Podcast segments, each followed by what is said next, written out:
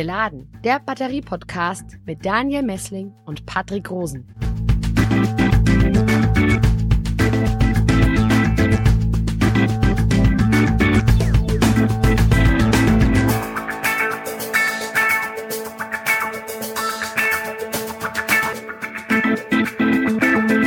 Herzlich willkommen bei einer neuen Ausgabe von Geladen, dein Batterie-Podcast für Elektromobilität, Energiewende und Batterieforschung. Grüß dich, Daniel.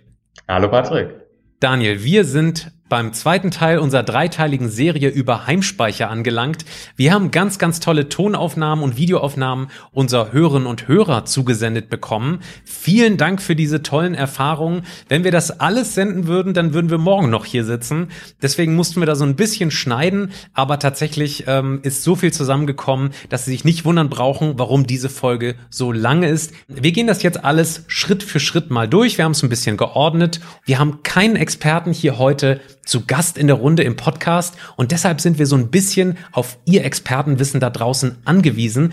Wenn Sie mehr Ahnung haben als die Fragesteller in diesem Podcast, dann würden wir uns freuen, wenn Sie sich rege beteiligen in der Diskussion unter dem Podcast in den Kommentarspalten. Aber bevor wir jetzt einsteigen, noch eine kleine Ankündigung in eigener Sache. Wir haben Ihnen das hier schon in den letzten Folgen erzählt. Wir haben uns auf den Deutschen Podcastpreis beworben und würden ihn natürlich sehr, sehr gerne mit Ihnen gewinnen. Und dafür haben wir jetzt einen Link hier unter diesem Podcast platziert. Den müssen Sie einfach nur anklicken und schon haben Sie für uns gestimmt. Das würde uns sehr, sehr freuen. So, jetzt kommen wir zu den ersten Einsendungen. Und zwar, wir beginnen mit Anita Wunner aus Tübingen. Sie hat uns einen Audiobeitrag zugesendet zum Thema, wie können sich Mieter an der Energiewende beteiligen. Und da hat sie, ähm, ja, auf jeden Fall ein sehr, sehr spannendes Thema angesprochen, nämlich die Mietersituation. Wir sprechen hier natürlich immer über Eigenheimbesitzer, die sich eine Photovoltaikanlage und einen Heimspeicher anschaffen und bedenken dabei gar nicht, was die ganzen Mieter machen. Das hat sie jetzt mal thematisiert. Hören wir mal rein. Ich habe mich hier an die jungen Leute von diesem Polis gewendet, weil ich finde, dass es nicht sein kann, dass hier immer nur Häuslebesitzer zu Wort kommen. Ich möchte dringend bitten, schauen Sie sich mal die Statistik an.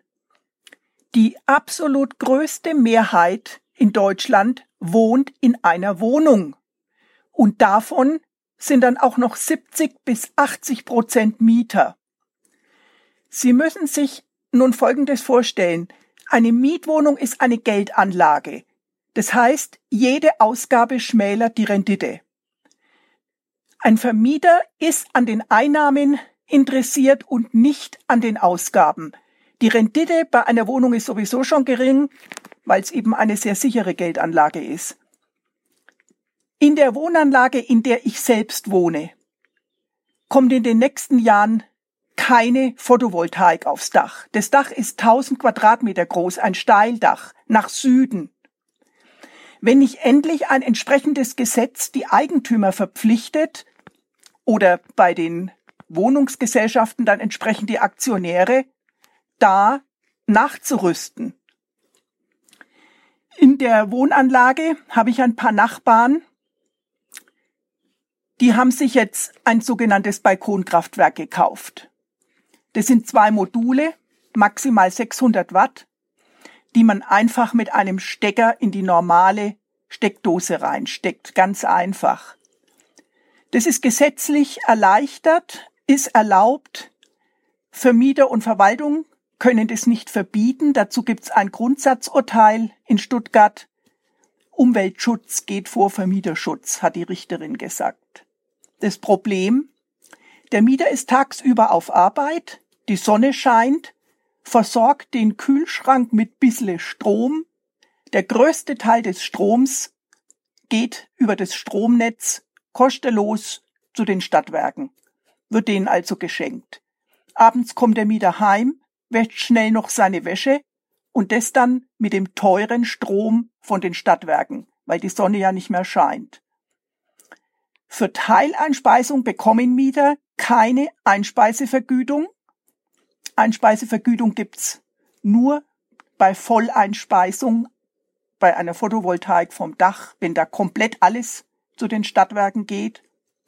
Und selbst diese Einspeisevergütung ist ein Bruchteil von dem, was Strom von den Stadtwerken kostet, den man kaufen muss.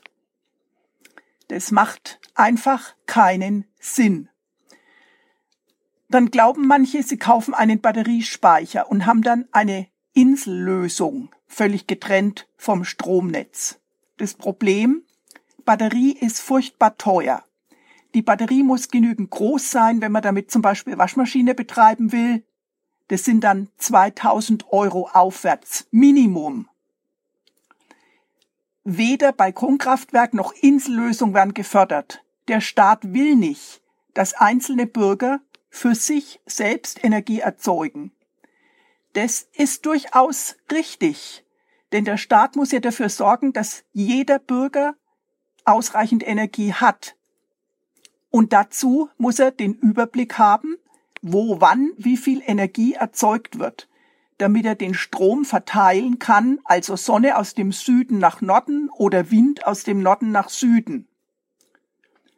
Das heißt, die tolle Energiewende ist vor allen Dingen erstmal eine Strukturwende. Weg vom zentralen Stromkraftwerk, das den Strom an alle liefert, und hin zur dezentralen Stromerzeugung von Tausenden von Dächern. Das muss natürlich koordiniert werden, ist eine Riesenarbeit, ist neu. Das muss der Staat erstmal auf die Reihe kriegen. Sonst wird es nix mit der Energiewende. Und in den Videos kommen weiterhin nur die Häuslebesitzer zu Wort. Und die Tausenden von leeren Dächern auf den ganzen Wohnanlagen in Deutschland sollen die ewig leer bleiben. Das sollte die Politik schnellstmöglich begreifen. Ich hoffe, ein Politiker hört zu. Tschüss dann. Ja, vielen Dank, Frau Wunner. Ganz, ganz toller Beitrag. Tatsächlich fragen sich viele Leute da draußen, wie sie denn als Mieter auch an der Energiewende irgendwie teilhaben können. Das Stichwort Balkonkraftwerk ist gefallen. Da fragen wir uns natürlich, wie effizient oder wie kosteneinsparend ist sowas eigentlich genau? Liebes Publikum, wenn Sie das wissen, ab damit in die Kommentare. Sie haben da ein paar Dinge angesprochen, ähm, die tatsächlich auch für unseren nächsten Hörerbeitrag irgendwo in Frage kommt. Und zwar kommt der nächste Beitrag von Thomas aus Aulendorf. Er fragt, wann denn die Heimspeicherpflicht kommt. Ja, hallo, hier ist der, der Thomas aus Aulendorf, aus, aus Oberschwabe. Ja, ich wollte mich mal kurz zurückmelden. Ähm, also mein Heimspeicher und meine PV-Anlage auf dem Dach, die laufen seit, seit Jahren reibungslos. Äh, ich bin Eigenheimbesitzer und in einem kleinen Heimspeicher im Keller stande. Das ist ein 9 Kilowattstunde Speicher und in eine PV-Anlage auf dem Dach mit, mit 12 Kilowatt Peak. Und ja, ich frage mich schon länger, ja, wann denn eigentlich äh, ja, Heimspeicherpflicht kommt. Hier in Baden-Württemberg gibt es ja ab nächstem Jahr eine Pflicht für äh, PV-Dächer, also für Photovoltaik, auf jedem Dach, was neu baut oder saniert wird. Und ich wäre eigentlich dafür, dass eine Lösung mit dem Heimspeicher, jetzt wie bei mir, dass auch das zur Pflicht werden wird. Das wäre doch super. Vielleicht können Sie hier ein paar Informationen geben. Gibt es da vielleicht auch von der neuen Bundesregierung irgendwelche Anstrengungen in die Richtung? Ja, das würde mich interessieren. Danke. Ja, vielen Dank auch an Thomas aus Aulendorf für diesen Beitrag. Wir machen jetzt weiter mit Marcel aus Nürnberg. Er fragt nach den Balkonkraftwerken, die auch Frau Wunner schon angekündigt hatte oder über die sie gesprochen hatte, Heimspeicher und außerdem auch über die Hersteller spricht er da in seinem Beitrag. Ich habe folgende Frage und würde mich freuen, äh, wenn ihr die mir beantworten könntet. Und zwar miete ich zurzeit eine Wohnung mit so circa 120 Quadratmetern und da wollte ich mir ein Balkonkraftwerk hinstellen, also so ein kleineres PV-Modul inklusive der Batterie. Jetzt habe ich aber rausgefunden, dass ähm, da die Einspeisevergütung nicht greift und dann lohnt sich das ja gar nicht für mich. Ähm, würde es sich für mich lohnen, eine kleinere Batterie mit so circa drei Kilowattstunden Kapazität zu besorgen? Und wenn ja, würde mich auch interessieren, welchen Hersteller ihr da empfehlt beziehungsweise auch welche Batteriezellen da überhaupt für geeignet sind. Ja, vielen lieben Dank, Marcel, nach Nürnberg. Bitte haben Sie Verständnis dafür, dass wir hier keinen spezifischen Hersteller bewerben dürfen. Ähm, vielleicht machen das unsere User in den Kommentaren zu den Materialien. Lithium-Eisenphosphat und Nickel-Mangan-Kobalt sind tatsächlich Usus bei fast allen Herstellern, die uns jetzt bekannt sind. Dann kommen wir jetzt zum Thema Lebenszyklus und Lebensdauer der Batterien. Da haben wir zwei Textbeiträge über YouTube eingereicht bekommen. Einmal von Billy Air. Er hat geschrieben, irgendwie glaube ich nicht, dass der Heimspeicher hochwertiger ist als der Autoakku.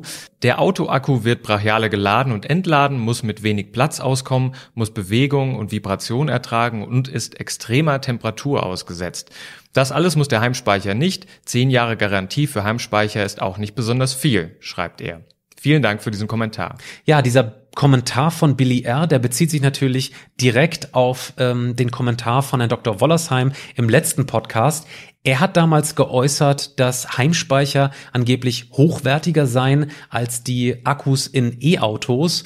Und da sind natürlich bei uns auch Fragen aufgekommen ähm, zum Thema Garantie beispielsweise, ähm, wie die Batterie im Einzelnen gestresst wird. Uns hat das gewundert.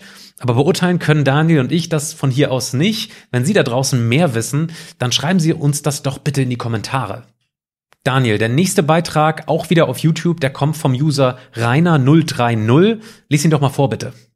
Ja, er schreibt, es ist schon sehr erstaunlich, wie extrem besser die Batterien von Heimspeichern bezüglich Laufzeit und Zyklenfestigkeit angegeben werden gegenüber Autobatterien und dass sogar behauptet wird, dass die zweite Lebenslaufzeit von Autoakkus als Stromspeicher im Heimbereich nur eine Werbeaktion und unrealistische Fiktion der Fahrzeughersteller sei. Es gibt diverse Hersteller von Speicherlösungen, die zum Beispiel die i3-Akkus von BMW als Heimspeicher schon verwenden oder auch wie von Tesla, wo die Fahrzeugbatterien als Speicher genutzt werden, auch wenn ich kein Tesla-Fan bin, schreibt er. Vielen Dank für diesen Kommentar. Wir gehen jetzt über zu einem weiteren Audiokommentar von Markus Pohlner. Ähm, er stellt seine Energiewende vor Ort dar. Hallo, mein Name ist Markus Pohlner und ich lebe in Langenstein bei Kirchheim, das ist ziemlich in der Mitte von Hessen, und habe eine ähm, vollständige Sektorenkopplung äh, in meinem Haus realisiert. Zielsetzung war, ähm, eine persönliche Energiewende umzusetzen. Und die Rahmendaten von meinem Setup sind folgende. Ich habe ähm, 19,8 Kilowatt Peak auf, meiner, auf meinen Hausdächern und zwar nach Osten, Süden und Westen ausgerechnet, äh, produziere damit ungefähr 17.500 Kilowattstunden Strom im Jahr, die ich in allen drei Sektoren verbrauche. Das heißt, ich verbrauche ungefähr 4.000 Kilowattstunden für Haushaltsstrom, nochmal so viel ungefähr für, ähm, für meine beiden Elektroautos. Das ähm, ist ein ganz bewusster Invest gewesen, dass wir zwei Elektroautos haben. So kann immer eins tagsüber stehen und über Überschussstrom geladen werden. Und ähm, weitere 6.000 bis 7.000 Kilowattstunden äh, verbrauchen wir für ungefähr 19.000 bis 20.000 Kilowattstunden Heizenergie. Das heißt, wir realisieren alle drei Sektoren haben einen Hausspeicher mit 19,5 Kilowattstunden äh, Speicherkapazität, der uns, ich sag mal, zwischen April und Oktober autark werden lässt. Das ist insgesamt eine Technik, die mich absolut begeistert und ähm, mir jeden Tag Freude macht. Ähm, wir haben die Anlage so eingestellt, dass zunächst das Haus versorgt wird und danach dann der Überschussstrom in die Autos geht und als letztes dann ähm, der Speicher geladen wird. Das Ganze ist aus unserer Sicht ähm, ein sehr, sehr interessantes Invest, denn wenn ich mir mal vorstelle, ähm, welche Kosten wir jetzt haben, also wir hatten früher als wir ähm, Strom nur in Form des Haushaltsstroms verwendet haben, ungefähr 4000 Kilowattstunden verbraucht. Ganz klassisch für einen drei bis vier Personen Haushalt und ähm, haben dafür ungefähr 1200 Euro im Jahr gezahlt. Ähm, heute mh, hm, äh, wo wir die Sektorenkopplung vollständig umgesetzt haben, beziehen wir 6500 Kilowattstunden ähm, Netzstrom. Das heißt also ungefähr zweieinhalbtausend Kilowattstunden mehr. Die kosten uns ungefähr 2000 Euro im Moment. Ähm, und wir bekommen für ungefähr 8000 Kilowattstunden, die wir einspeisen ins Netz, weil wir das vor zwei Jahren realisiert haben, gut neun Cent, so dass ich sagen kann, früher haben wir 1200 Euro gezahlt, jetzt zahlen wir für den Strom 2000 und bekommen 800, also saldiert auch 1200 Euro. Ähm, aber wir fahren halt mit dem Strom und wir heizen mit dem Strom. Das funktioniert alles ganz prima. Was ich mir wünschen würde, wäre, dass äh, wir hier in unserem Neubaugebiet in die Lage versetzt würden, eine Quartierlösung zu realisieren, weil mir halt immer wieder auffällt, dass nicht alle meine Nachbarn so schöne Dächer haben wie ich, äh, so dass ich sehr, sehr viel Strom produzieren kann. Ich glaube, ähm, wir wären in der Lage, Strom auch an unsere Nachbarn zu verkaufen zu einem Preis, der uns ein bisschen mehr als 9 Cent realisieren lässt, der aber auf der anderen Seite äh, meine Nachbarn äh, eben auch günstiger versorgt. Also eine klassische Win-Win-Situation. Und das Ganze scheitert eben, wie ich ja auch in einem Ihrer Videos gerade gesehen habe, an der Problematik der Netzentgelte und der ganzen Regulatorik, die damit zusammenhängt. Aber ich glaube, wenn wir uns Dezentralität auf die Fahnen schreiben, und das ist ja ein, ein, ein Schlüsselfaktor in diesem Zusammenhang, dann ist, ähm, ich sag mal, die Möglichmachung einer solchen Dezentralität auch in der direkten Nachbarschaft sicherlich ein Quantensprung. Und ähm, ich hoffe nur, dass wir noch mehr äh, Teile unserer Bevölkerung für die Dezentralität der Energieerzeugung und des Energieverbrauchs begeistern können. Denn ich glaube, so sind wir tatsächlich in der Lage, die Klimawende noch zu schaffen. Da müssen aber möglichst schnell alle mitmachen. Ich hoffe, dass Ihr toller Podcast noch viel, viel mehr Zuhörer und Zuschauer findet und wir noch mehr Leute davon begeistern, sich mit dieser tollen Technik ähm, auseinanderzusetzen, damit noch viel mehr so viel Freude an dem Ganzen haben wie ich. Vielen Dank und tschüss. Ja, vielen Dank, Herr Pohlner. Ähm, der nächste Audiobeitrag kommt von Alexander aus Berlin. Er fragt, wann ein Heimspeicher mit Stromkäufen oder Verkäufen vielleicht irgendwann mal selbstständig Geld verdienen kann. Kleiner Spoiler, hierzu haben wir vor drei Episoden mit Herrn Quaschning tatsächlich auch schon ein Statement mal bekommen. Das ist im Moment gar nicht möglich und es bedarf tatsächlich viele Eingriffe in die Regulatorik, dass der Heimspeicher daheim tatsächlich als kleiner Spekulant am Strommarkt, am, am Regelfrequenzmarkt dort aktiv werden kann. Aber hier kommt erstmal der Beitrag von Alexander aus Berlin. In den letzten Monaten ist die Volatilität der Strompreise am Day-Ahead-Markt stark gestiegen. Da stellt sich mir die Frage, wird es in den nächsten Jahren oder ist es aktuell schon für Endanwender oder Endanwenderinnen lukrativ, diese Preisschwankungen mit Hilfe von Heimspeichern zu nutzen, also den Strom bei günstigen Strompreisen einzuspeichern und dann zeitversetzt aus dem Heimspeicher zu beziehen? Oder sind dort die potenziellen Kosteneinsparungen zu gering, die bürokratischen Hürden zu hoch, um dann diese Preisschwankungen privat zu nutzen? Und falls das Ganze dann lukrativ ist oder möglicherweise wird, wie kann man denn dann als Privatperson diese Kostenvorteile nutzen? Vielen lieben Dank, Alexander, für diese Frage. Wir können das leider aus dem Stegreif nicht so pauschal beantworten. Vielleicht können das unsere User unter diesem Podcast. Allerdings haben wir das in den vergangenen Podcasts auch angesprochen. Ähm, Im Moment ist es so, dass Privatpersonen an diesem Energiemarkt oder an dem Regelfrequenzmarkt mit ihrem Heimspeicher nicht teilnehmen können. Die Gründe dafür sind uns noch nicht umfassend erläutert worden. Das machen wir im nächsten Podcast tatsächlich. Ähm, aber auch wir natürlich erwarten diesen Punkt, dass das irgendwann theoretisch möglich ist von Seiten des Netzbetreibers, von Seiten äh, des Herstellers der Heimspeicher, aber natürlich auch der Regulatorik und der Politik. Ja, es geht jetzt weiter um Kosten der Heimspeicher und Einspeisevergütung. Wir haben dazu einen Textbeitrag von Chris Werner erhalten. Er schreibt, ähm, mein Speicher hat brutto 5700 Euro gekostet, nach Abzug von Förderung, in Klammern Niedersachsen N-Bank und Mehrwertsteuer komme ich auf einen Nettopreis von 2400 Euro. 10.000 Euro für 13 Kilowattstunden halte ich für maßlos übertrieben. Des Weiteren ist die Wirtschaftlichkeit ganz klar auch von Speicherpreis abhängig und 365 Vollzyklen im Jahr schaffe ich vielleicht, schaffen vielleicht Kleinspeicher. Im Winter kommt oft nicht genug Strom vom Dach, um das Haus zu versorgen. Ja, das ist eine Kritik, äh, so ein bisschen an den Aussagen von Herrn Wollersheim, die er im letzten Podcast getroffen hat. Ähm, nächster Kommentar von Hinder Finger, auch von YouTube. Patrick, lies ihn doch mal vor.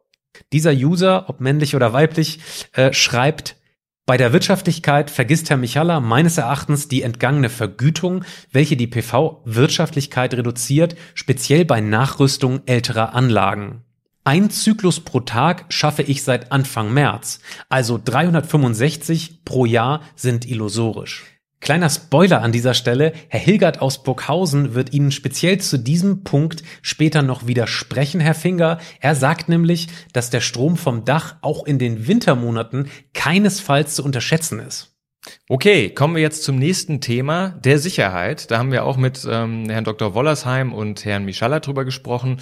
Kurz, ähm, Oliver aus Rostock fragt jetzt im nächsten Audiobeitrag danach, wie sicher eigentlich Heimspeicher sind, beziehungsweise welche Batteriematerialien am sichersten sind.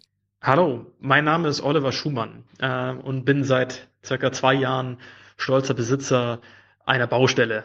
Nein, natürlich ist es ein Einfamilienhaus ähm, und äh, seit dem Winter äh, habe ich meine Solaranlage montiert und äh, habe jetzt auch tatsächlich schon in den sonnigen Frühlingstagen ähm, äh, knapp 10 Kilowatt Peak äh, tatsächlich äh, gemessen, aufgezeichnet und möchte natürlich den Strom nicht verlieren. Daher war auch schon in der Planung berücksichtigt, äh, einen Batteriezwischenspeicher in der Größenordnung etwa 10 Kilowattstunden ähm, mit zuzukaufen. Ähm, vorgesehen habe ich als Ort der Batterie äh, eigentlich den Anschlusskeller, der prinzipiell unterm Wohnzimmer sitzt. Und hier bin ich etwas skeptisch geworden, ähm, zwecks Zellchemie. Äh, Recherche hat ergeben, dass das Ganze relativ kompliziert zu sein scheint und für mich als Laie äh, in der Recherche dann herausgefunden habe, es gibt einen Podcast, da gibt es Profis und gegebenenfalls können die mir weiterhelfen. Was die Unterschiede sind zwischen Lithium-Eisenphosphat oder auch Nickel-Mangan-Kobalt. Ähm, gerade hinsichtlich der, der Sicherheit, wie jetzt zum Beispiel Brand, was man natürlich in einem Wohngebäude nicht haben will, vor allem nicht, wenn man, äh, äh, sage ich mal, dann im Prinzip Hab und Gut fürchten muss, ähm, ob es dort eine sichere Wette gibt, welche Kompromisse man eingeben muss, was zum Beispiel ähm, Kosten angeht. Ich meine, Leistungsdichte ist jetzt im Heimspeicherbereich jetzt für mich nicht so das, das große Thema. Platz ist vorhanden. Ähm, oder ob man, sage ich mal, das nächste Bauprojekt Garage äh, dann vielleicht doch lieber dafür noch missbrauchen sollte, dann dort eine Stromleitung hinzulegen, um dann einen Batteriespeicher komplett außerhalb des Wohnbereichs zu legen und sagen, okay, im Zweifel gibt es ein Feuer in einer Garage, ähm, die allerdings natürlich dann äh, unbewohnt ist. Als konkrete Frage zusammengefasst, wahrscheinlich nicht so trivial zu beantworten. Äh, gibt es aktuell eine Zellchemie, ähm, die man sich sorgenfrei in den Keller stellen kann, ohne dass man Angst haben muss, dass der Wohnbereich in Flammen aufgehen wird? Ähm, welche Zellchemie ist aktuell hier, sag ich mal, präferiert? ähm, gerade für diesen Anwendungsfall äh, Heimspeicher. Ähm, und ist mein Gedanke, ein Heimspeicher nicht im Wohnraum, sondern eben in einem Garage, mit der Einschränkung, dass es gegebenenfalls kalt ist, ähm, zu betreiben, ein, eine Option äh, oder ein Weg, den man ebenfalls bestreiten sollte. Ich würde mich über eine Rückmeldung freuen. Vielen Dank und bis dahin. Ja, tatsächlich äh, können wir da gar nicht so speziell drauf antworten auf diese Fragen. Vielleicht können Sie es in den Kommentarspalten. Wir werden auf jeden Fall Herrn Professor Fichtner nochmal fragen zum Thema Lithium-Eisenphosphat, was denn da genau dran ist an den Äußerungen von Herrn Dr. Wollersheim hier im letzten Podcast. Und ich lese nochmal einen Kommentar vor von Jonas Kieserling. Der hat sich per E-Mail bei uns gemeldet zum Thema Zellchemie. Er schreibt, die letzte Folge war hochspannend. Können Sie bitte die Aussagen von Herrn Dr. Wollersheim noch einmal von Herrn Professor Fichtner prüfen lassen? Stichwort Zyklenfestigkeit von Autoakkus, Second Life von Autoakkus sowie Brandgefahr von Lithium-Eisenphosphat-Akkus. Ja, also vielleicht ist da so ein bisschen was dran an den Befürchtungen von Oliver, der sagt, ich möchte mir auf keinen Fall einen Batteriespeicher unter mein Wohnzimmer stellen, wenn die Gefahr bestünde, dass der irgendwann mal in Flammen aufgeht. Ich glaube, das ist nachzuvollziehen. Einen nächsten Textbeitrag, Daniel, hat uns auch über YouTube erreicht, und zwar vom User will nicht sagen. Genau. Er hat eine Frage zur Umgebungstemperatur bei Heimspeichern. Und zwar, im Haus habe ich keinen Platz für einen Akku, schreibt er. Ich habe Platz in meiner Garage, welche ungeheizt und ungekühlt ist. Eine Fertiggarage aus Beton, ergänzt er noch. Welchen Akkutyp kann ich dort installieren? lassen und welche Akkugröße benötige ich dafür? Vielleicht haben Sie eine Idee, vielleicht haben Sie da Erfahrung, ähm, wie es ist, einen Akku in der Garage unterzubringen. Vielleicht können Sie dem User darauf antworten. Kommen wir zum Thema bidirektionales Laden. Dort haben wir auf YouTube einen Kommentar von Josef Doll bekommen. Er schreibt, wie soll bidirektionales Laden auf Dauer gehen, wenn die Autoakkus nur 1000 und weniger Vollzyklen schaffen? Um das bidirektionale Laden nutzen zu können, braucht man doch auch eine Software, die den Stromfluss managt. Oder macht das die dazugehörige Wallbox? Liebe Hörerinnen und Hörer, auch an dieser Stelle die Hoffnung, dass Sie uns da weiterhelfen können. Vielleicht schreiben Sie doch diesem User speziell unter dem Podcast nochmal. Wir werden uns diesem Thema bidirektionales Laden und Vehicle to Grid erst im nächsten Podcast widmen. Dort sprechen wir nämlich mit einem ENBW-Repräsentanten Bartholomäus Surmann und dem KIT-Professor Thomas Leibfried. Vielleicht können die beiden uns im nächsten Podcast weiterhelfen, was dieses Thema angeht. Ja, unser nächster Beitrag von Margarete aus Hannover ähm, beschäftigt sich mit einem ganz kleinen Thema, aber vielleicht ist das gar nicht so unwichtig. Hier kommt Margarete aus Hannover. Ja, wir haben uns jetzt auch ein PV-Dach zugelegt und witzigerweise haben wir uns genau die gleichen Fragen gestellt, die auch Herr Michala im Podcast ähm, erwähnt hat. Also sowas wie, ähm, kann mein Dach das überhaupt? Oder ja, brauchen wir einen Speicher? Soll ein E-Auto dazukommen? Und unsere Antwort waren jedes Mal ja, ja und ja. Ach so, ähm, ein Tipp hätte ich noch. Ähm, also beim Kauf von einem Heimspeicher würde ich mich persönlich schon ausgiebig mit der jeweiligen App beschäftigen. Es ist nämlich eigentlich echt schön, wenn man dem Haus beim Stromsparen zusehen kann.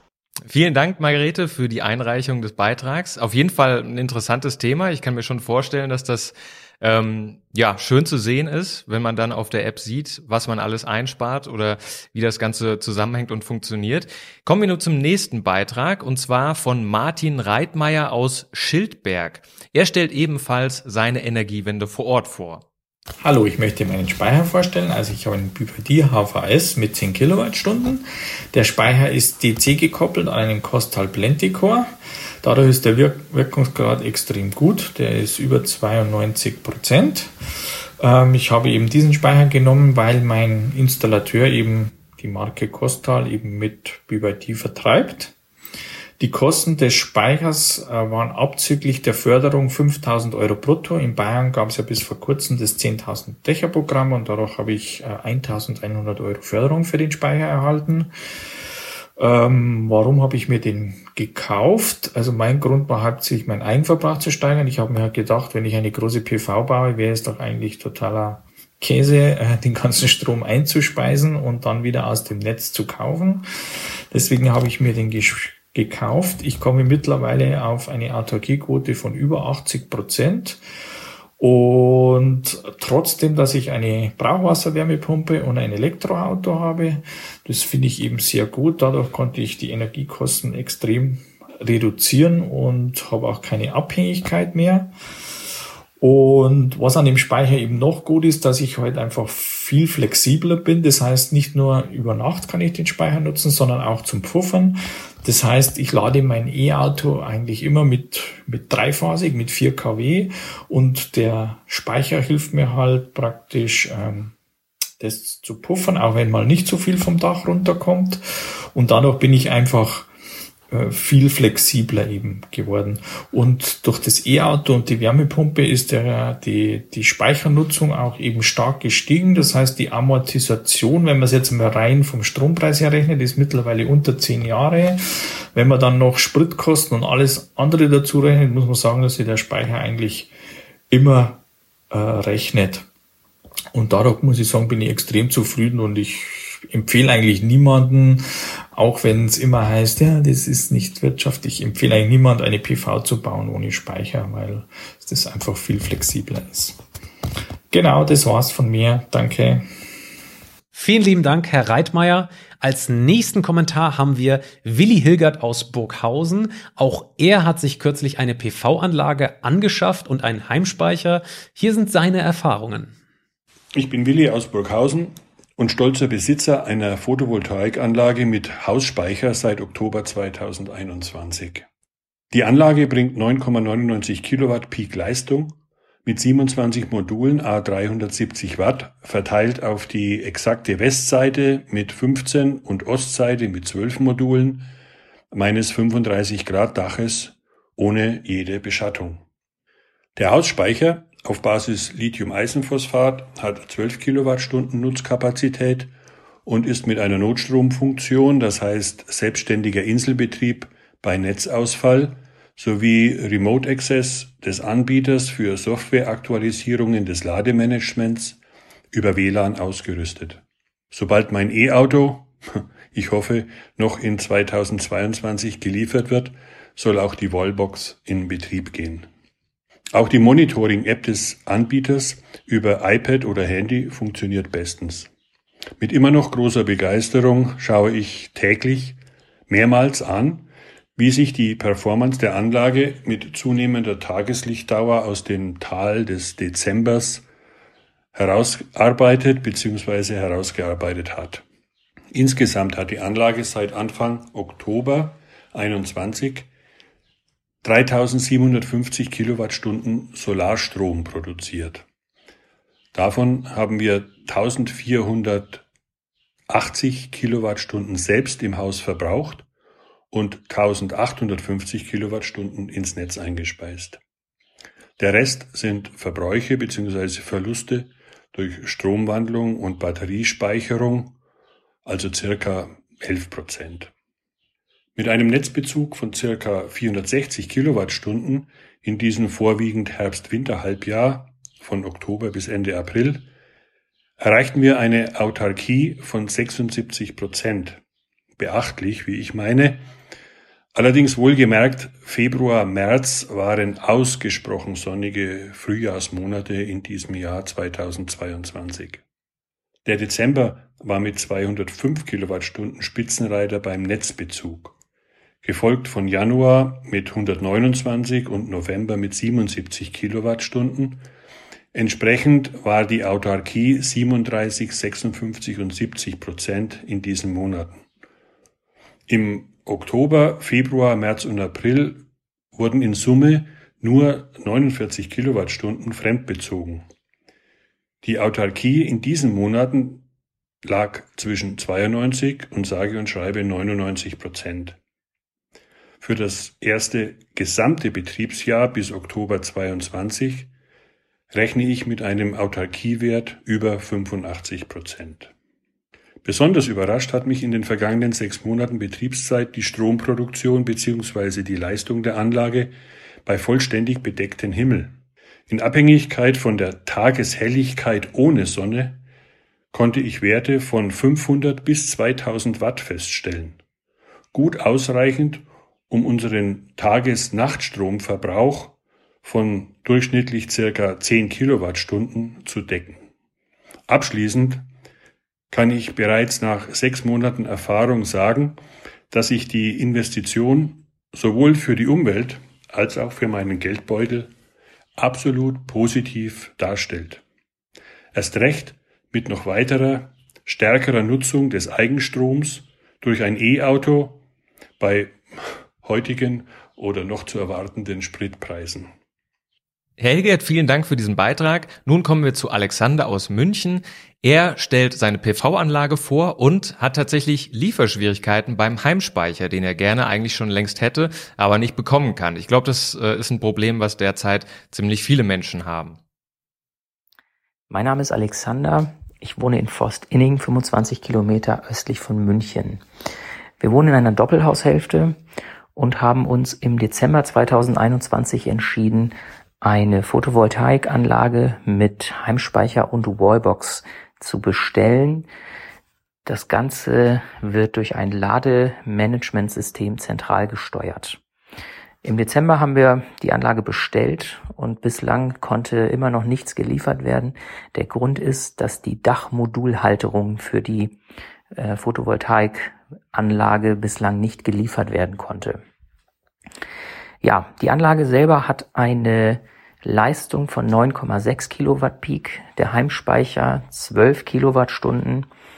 Ähm, die Ausrichtung des Daches ist Nordost, Südwest und hat einen prognostizierten Ertrag von äh, knapp über 8000 Kilowattstunden pro Jahr. Unser Plan wird wie folgt sein. Ähm, wir wollen natürlich unser Haus ähm, damit erstmal versorgen. Ähm, dann ist es so, dass äh, äh, ich mir ein E-Auto bestellt habe und dieses zumindest laut Hersteller noch im Jahr 2022 geliefert werden soll.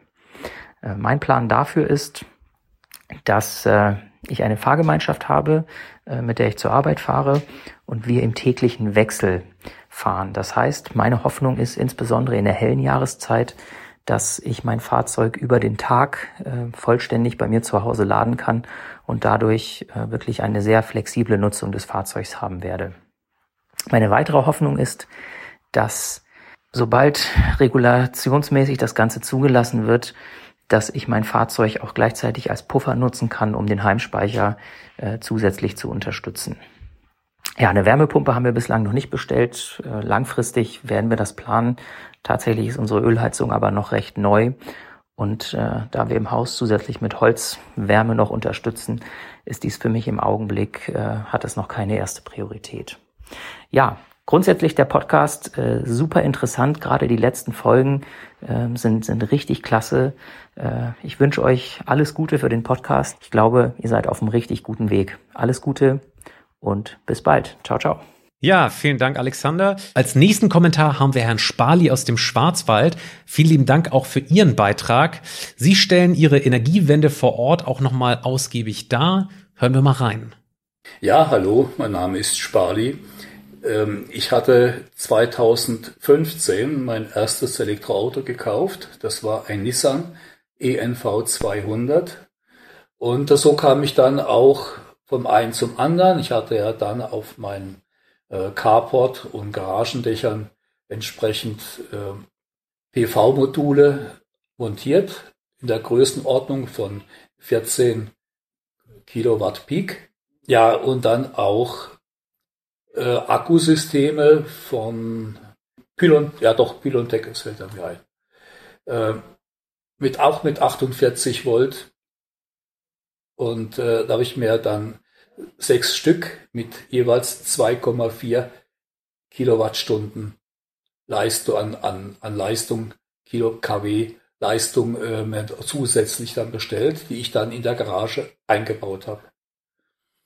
Und als Steuerung, da ja mein Haus SPS gesteuert ist, konnte ich das dann auch gut mit integrieren und habe die Steuerung so gestaltet, dass ich kaskadisch meine Verbraucher zu bzw.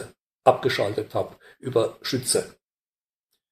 Und so hatte ich dann eine insgesamt in der Summe eine Batterieleistung von, das muss ich selber nachrechnen, ja, jetzt mittlerweile sind es 16 äh, Kilowattstunden mit der Zielsetzung, das Ganze auch noch zu erweitern, da ich mein Autarkiegrad von momentan so 65, 70 Prozent.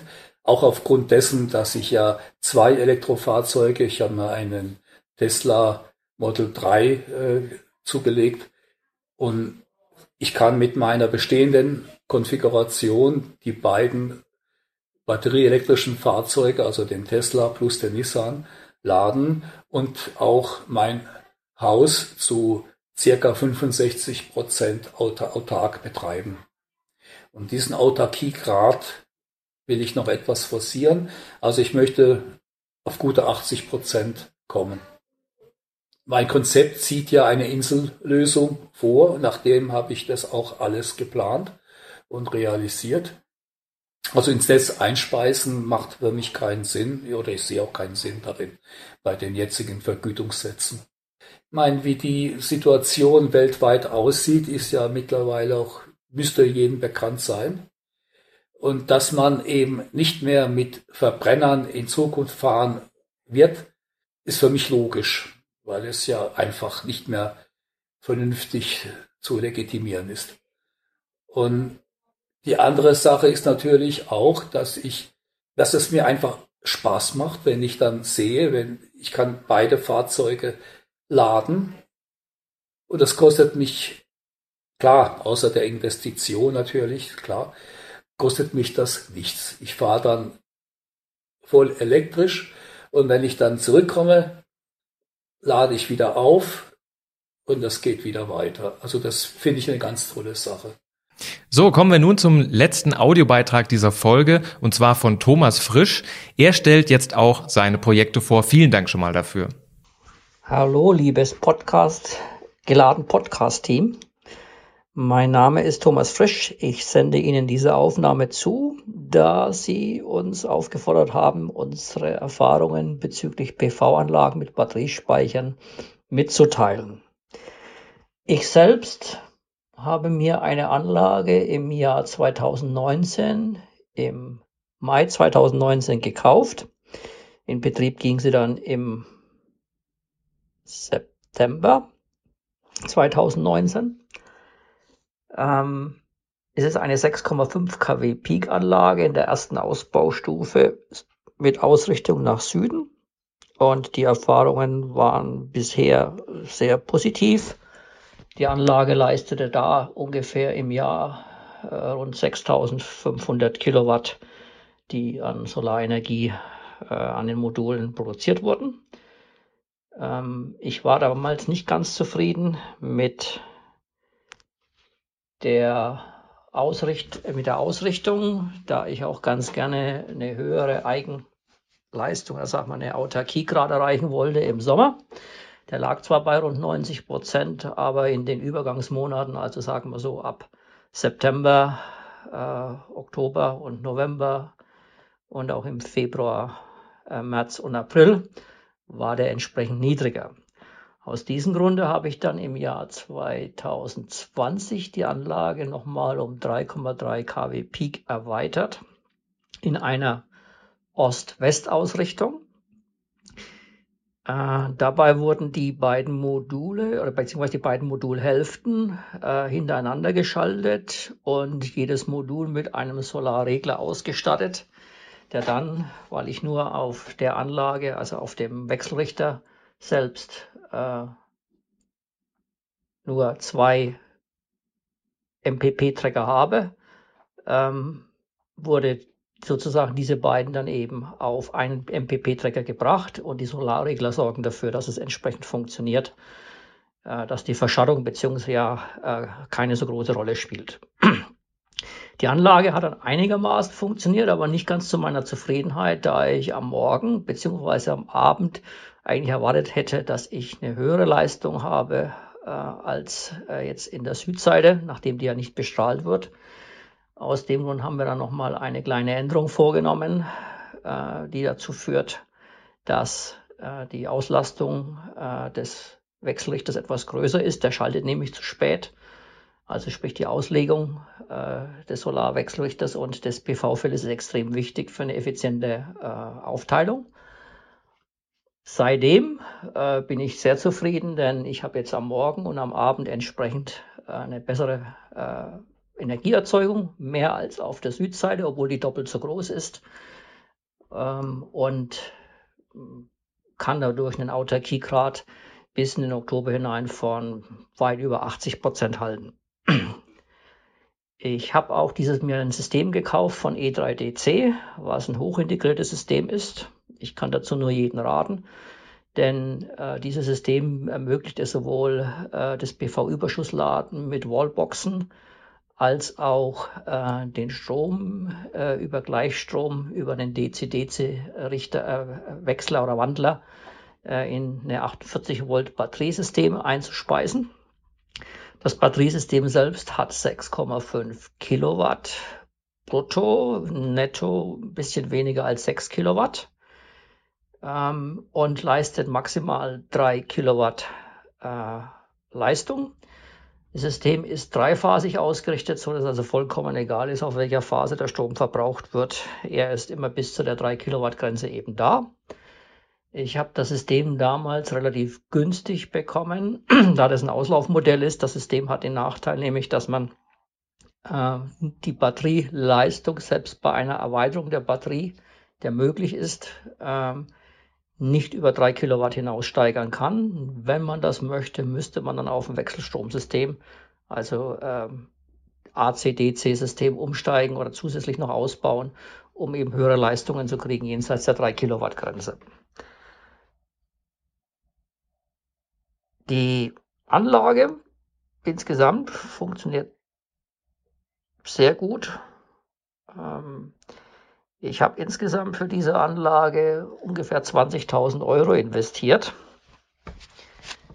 Ähm, und sie würde sich bei unserem Stromverbrauch von knapp 6.000 Kilowatt im Jahr so circa nach neun Jahren komplett ähm, amortisieren. Bei den Batteriespeichern ist das Problem, äh, dass die mm, momentan, ja, die Wertschöpfung ist jetzt ein bisschen größer, nachdem die Strompreise angestiegen sind, aber sonst kann man so grob sagen, das Kilowatt, die Kilowattstunde Peak von der reinen PV-Anlage inklusive dem Wechselrichter wird für ungefähr über die 20 Jahre Lebensdauer gerechnet mal so für ungefähr äh, 8 bis 9 Cent ähm, abgegeben oder beziehungsweise zur Verfügung gestellt. Und ähm, für den Batteriespeicher selbst, ich habe den mal ausgerechnet, ähm, ist es maximal so in der Größenordnung 15 bis 16 Cent, basierend auf einer angenommenen Lebensdauer von ungefähr 10 Jahren. Laut Aussage von E3DC sollten aber diese Speicher durchaus 15 Jahre halten. Ich habe mir dann im Jahr 2020 auch noch ein E-Auto gekauft, äh, mit dem ich jetzt sozusagen mit dieser Wallbox auch dann äh, mein Auto auch, sofern ich eben dann zu Hause bin, ich bin viel unterwegs, äh, auch dann mit Überschuss, äh, Solarüberschussladen eben dann auch bewerkstellige, was auch ohne jegliches Problem funktioniert. Der Vorteil von integrierten Systemen ist eben, dass sie sehr gut aufeinander abgestimmt sind. Man kann bequem einstellen, ob man PV-Überschussladen haben möchte, ähm, nur wenn sozusagen PV-Strom zur Verfügung stellt oder aber auch der Batteriespeicher mit entladen oder teilentladen werden kann. Man kann also all diese Dinge äh, einbauen. Der Nachteil meines Systems ist, dass, und das ist auch der Grund, warum ich das damals relativ günstig bekommen hat, ist eben, dass es A, neben diesen 3 Kilowatt Grenze eben bei den Gleichstromspeichern dieses System auch keine Möglichkeit bietet, ähm, Vehicle to Grid bzw. Vehicle to Home Geschichte zu machen, also Rückspeisen vom E-Auto in das System, in, in das Hausnetz äh, äh zu unterstützen. Das geht leider mit dem System nicht. Jo, ähm, ich hoffe, ich habe da ein paar ganz gute Punkte zusammengebracht. Sie können was damit anfangen. Ich bin so ein bisschen Datenjunkie und habe all die Daten in den letzten Jahren alle zusammen äh, gestellt. Also ich weiß, dass der Gleichstrom-Batteriespeicher ungefähr einen Wirkungsgrad oder beziehungsweise Verluste von in der Größenordnung zwischen 4 und 5 Prozent aufweist. Und die Wechselrichterverluste sind bei meiner Anlage abhängig von äh, der Auslastung, sprich, ähm, wo je nachdem, wo die Leistungskurve ist, so zwischen 10, zwischen 8 und äh, 12 Prozent, 12, 13 Prozent ungefähr im Monat. Ähm, ich bin sehr zufrieden, kann es nur jedem weiterempfehlen. Der große Nachteil bezüglich Förderungen ähm, bei der Wallbox hatte ich äh, erst geplant gehabt, äh, sofort eine einzubauen, habe dann aber gestoppt und hatte da ein Angebot für die Wallbox von 1200 Euro. Das war noch vor der Förderung äh, durch den Bund. Dann kam die Corona-Krise, die Förderung wurde aufgelegt und dann ist der Preis der Wallbox für die Installation komplett mit allem drum und dran auf 1900 Euro gestiegen. Aus diesem Grund bin ich ein absoluter Gegner von Förderungen. Äh, das müsste irgendwie anders bewerkstelligt werden, weil äh, dadurch nur die Preise ansteigen und der Kunde eigentlich relativ wenig mit hat. Wie auch schon in dem Podcast so richtig angemerkt wurde, es sind teilweise auch Wallboxen gefördert worden, die totaler Schwachsinn sind, die nur Minimumanforderungen erfüllt haben, keinerlei PV-Überschussladen machen und als keinerlei sinnvolle äh, Anwendungen oder Anwendungsfälle für ähm, für den weiteren Ausbau, wenn man sich sozusagen mehr und mehr in diesen Bereich ähm, einarbeitet und äh, die Bedürfnisse steigen, äh, dann ähm, dafür dann fähig sind, äh, sowas äh, ohne größere Probleme und größere Handklimmzüge äh, dann zu unterstützen. Ja, ähm, das wäre es wegen, im Wesentlichen mal so. Ach ja, noch ein Punkt. Ähm, bei den Förderungen und bei den anderen Dingen ist es immer schön. Gut, ich spare zwar 600, 700 Euro ungefähr im Jahr äh, an, an, an, an einen reinen Stromerzeugungskosten. Ich rechne das Ganze jetzt einfach mal gegenüber dem äh, Strom, äh, den ich vom den Netzbetreiber bekomme, wobei ich jemand bin, der also auch immer guckt, dass er einen günstigen Strombezug hat. Deswegen kann man sozusagen die Standardnetzbetreiber nicht ganz nehmen. Meine Anmerkung nur dazu, ist es vom Staat total verpennt worden bzw. kaputt gemacht worden, da man nämlich durch diese Kleinunternehmerregelung, die ich auch in Anspruch nehme, dann äh, einen Steuerberater in Anspruch nehmen muss, der letztendlich fast die gleiche Menge an, an Geldaufwendungen dann wieder äh, von mir verlangt, um sozusagen eine Gewinn- und Verlust, vereinfachte Gewinn- und Verlustabrechnung dem Finanzamt gegenüber zu machen, was ich sozusagen dann an Strom einspare. Insofern macht das Ganze, so wie das zurzeit in Deutschland läuft, hier überhaupt keinen Sinn. Sollte man auch die Forderung kurz dann einfach darauf verzichten auch die Energieeinspeisevergütung und so weiter, sondern äh, der Staat soll sich einfach da komplett raushalten. Das ist meine Meinung. Jo, ähm, ich freue mich schon auf den Podcast, den Sie jetzt in den nächsten zwei Tagen äh, dann wahrscheinlich online stellen werden und bin gespannt auf Ihr Feedback, ob ich eins bekomme und würde mich darüber freuen. Auf Wiederhören.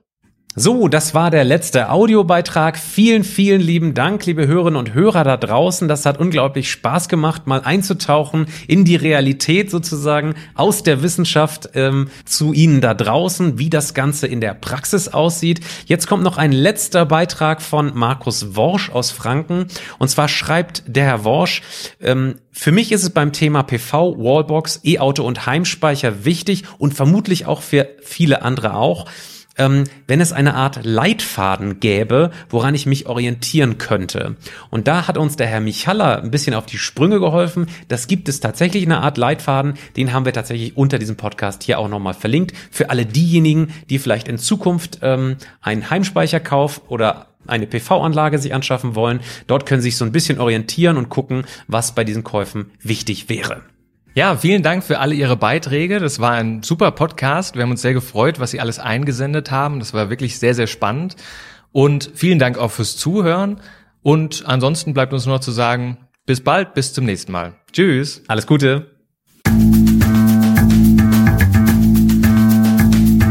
Geladen, der Batterie-Podcast mit Daniel Messling und Patrick Rosen.